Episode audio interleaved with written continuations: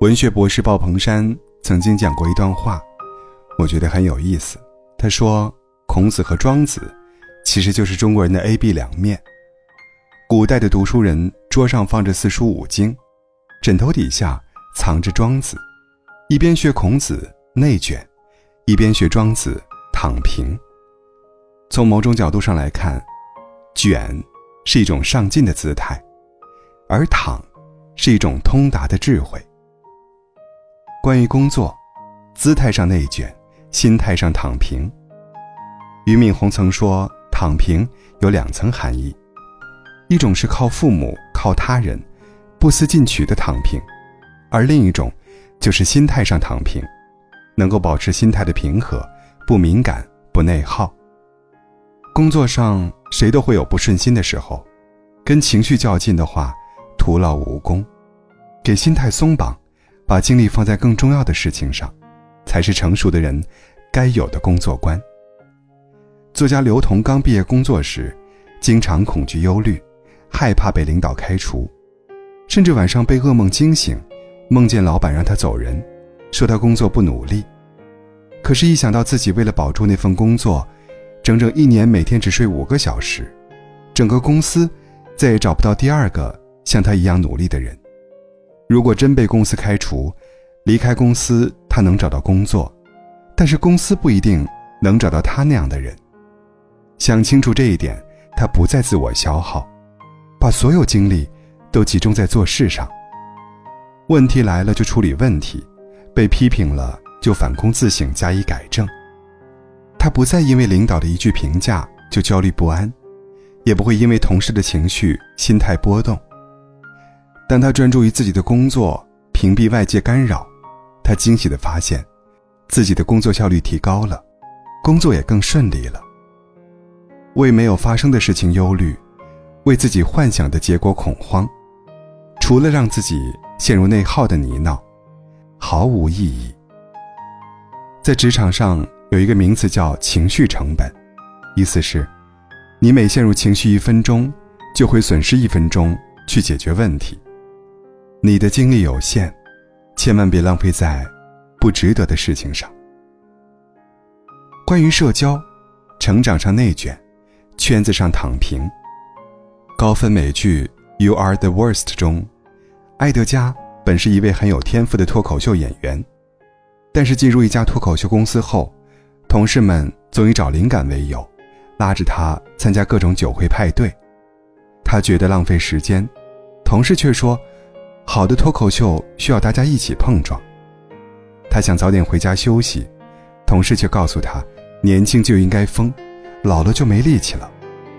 在这样的氛围下，他逐渐沉迷于酒精带来的刺激，浪费了才华，荒废了事业。有句话说得好，酒友只会找你喝酒，牌友只会催你打牌，层次低的圈子只会拉着你一起堕落。垃圾社交，其实不如独处。作家贾平凹年轻时很爱交朋友，一听到敲门声就风风火火跑去开门。可是每次朋友拜访之后，他都感觉特别疲惫。有人找他捧场，有人请画画，还有人找他托关系。这种虚假的表面友谊，并没有让他感觉更快乐，还夺走了本该属于创作的时间。于是他下定决心，没有预约。突然拜访的人坚决不开门。刚开始的时候，他还有些不适应，但是慢慢的，他发现，虽然朋友间来往少了，但生活清静了。他能够静下心来读书写作，有更多的时间思考了。莫言在获奖之后，很多人想登门拜访，但是都被他一一拒绝。他把时间都腾出来，钻研写作。或是和余华一起研究故事构思、创作手法。当他写作水平越来越高时，志同道合的朋友也慕名而来。社交的本质是价值交换，你没有价值，混进再牛的圈子也是徒劳。在圈子上躺平，不是放弃社交，而是用实力来筛选。当你能力越高，实力越强，你想要的圈子。才会因你而来。关于处事，重要的事情上内卷，破事上躺平。与恶龙纠缠久了，自身也成为恶龙；凝视深渊久了，深渊亦将回以凝视。与烂人破事死磕，生活便只剩琐碎。不在意，不纠缠，才能把精力放在正确的事情上。作家沈从文在博物馆工作期间，曾经多次收到画家范曾的书信。范曾向沈从文表达了自己的敬仰之情，希望沈从文收他为徒。沈从文发现范曾有艺术天赋，是个可造之才后，便通过关系将他调到博物馆。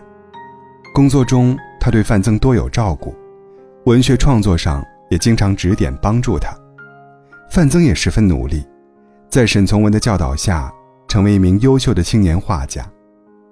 这本是一段令人羡慕的师徒情谊，可是，在那个特殊时期，沈从文的好心，非但没有换来范增感恩，反而遭其陷害。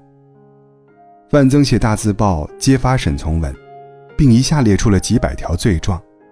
此后，沈从文的文学创作受到限制，初稿文集被悉数抄没，甚至被罚去扫女厕所，被身边亲近之人背叛，任谁都会气愤难耐。沈从文也不例外，对范增无比失望，也指责他忘恩负义。但是后来沈从文想明白了，没有过度纠缠，而是搁笔文坛，转向文物研究。他搬到一个不到十平米的小房间里，在文献和历史文物中，找到了心灵寄托。纵观沈从文这一生，任教被骂，写文章被污蔑，转业被嘲讽。不被看好，但他从来没有因此停留，反而一次又一次的，在自己的领域取得了巨大成就。周国平说：“一个人把心力全用来计较是非，就没有力气去考虑影响人生的大事。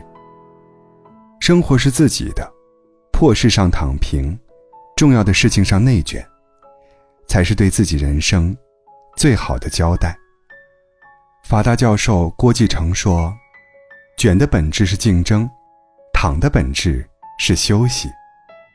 消耗自己的事，不浪费一丝力气；提升自己的事，不留一丝余力。保存好自己的能量，把有限的精力留给自己。相信那些自我投资、自我增值的岁月，终会取得丰厚的回报。”